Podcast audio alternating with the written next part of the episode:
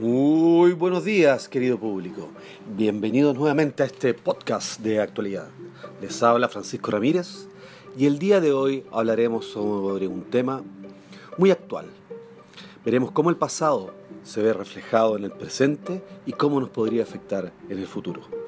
Para ello, tenemos como entrevistado a Gustavo Ramírez, un experto, sociólogo, historiador, biólogo, el cual nos hablará el día de hoy sobre la peste de Londres. Gustavo, muy buenos días, muy bienvenido.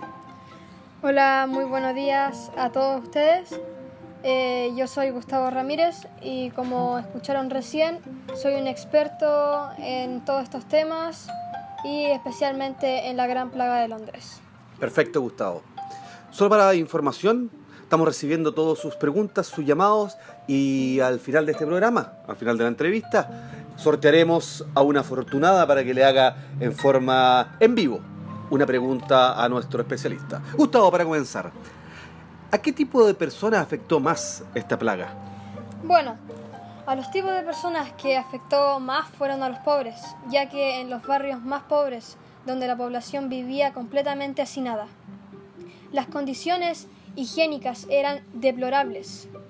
El sistema de saneamiento no existía como tal, produciéndose la acumulación de, de desperdicios lo siento, en las calles y ocasionando un hedor insoportable, y especialmente en verano.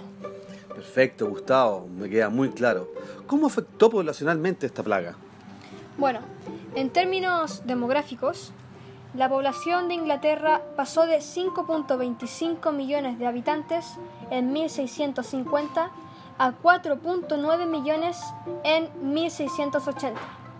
La peste afectó de manera mucho más dramática a las clases más humildes, pues los ricos pudieron escapar de Londres más fácilmente huyendo hacia sus fincas u otras residencias.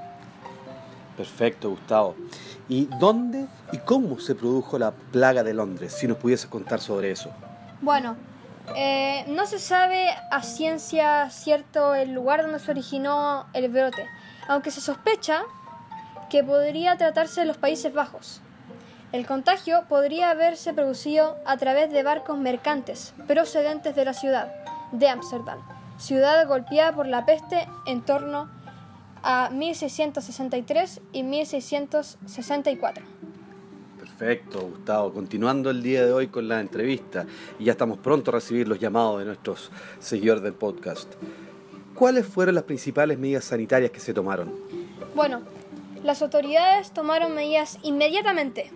Ordenaron limpiar las calles, sacrificar a los perros y los gatos, encerrar a los infectados, prohibir reuniones multitudinarias, Además le pedían a la gente que no fuera al teatro o a funerales o asambleas públicas, ya que la positividad de contagio era muy muy alta.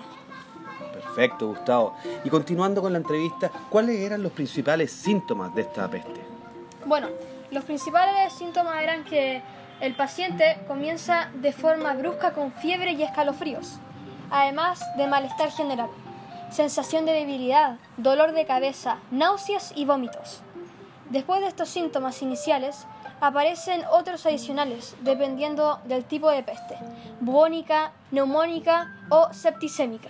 Perfecto, Gustavo, nos ha quedado muy claro. Ahora queremos pasar a la siguiente etapa, en donde una persona de nuestro público, una fanática oyente, ah, nos hará alguna pregunta de su interés y que no me cabe duda de que será interés para todos. En este momento me comunico la sorteada es Belén. Belén, ¿nos escuchas? Hola, sí, lo escucho. Uy, muchas gracias por atender mi llamado. ¿Cómo están todos por allá? Bien, Belén, como tú sabes, estamos reunidos con el especialista Gustavo Ramírez, sociólogo, biólogo, eh, que conoce mucho sobre la, difusión del, del, virus y es por eso que te ha tocado hacer una pregunta de interés sobre todo la situación que estamos viviendo el día de hoy, tus preocupaciones Veamos cómo fueron en el pasado, Belén. ¿Cuál es tu consulta? Mira, a mí me gustaría preguntarle al especialista algo súper puntual.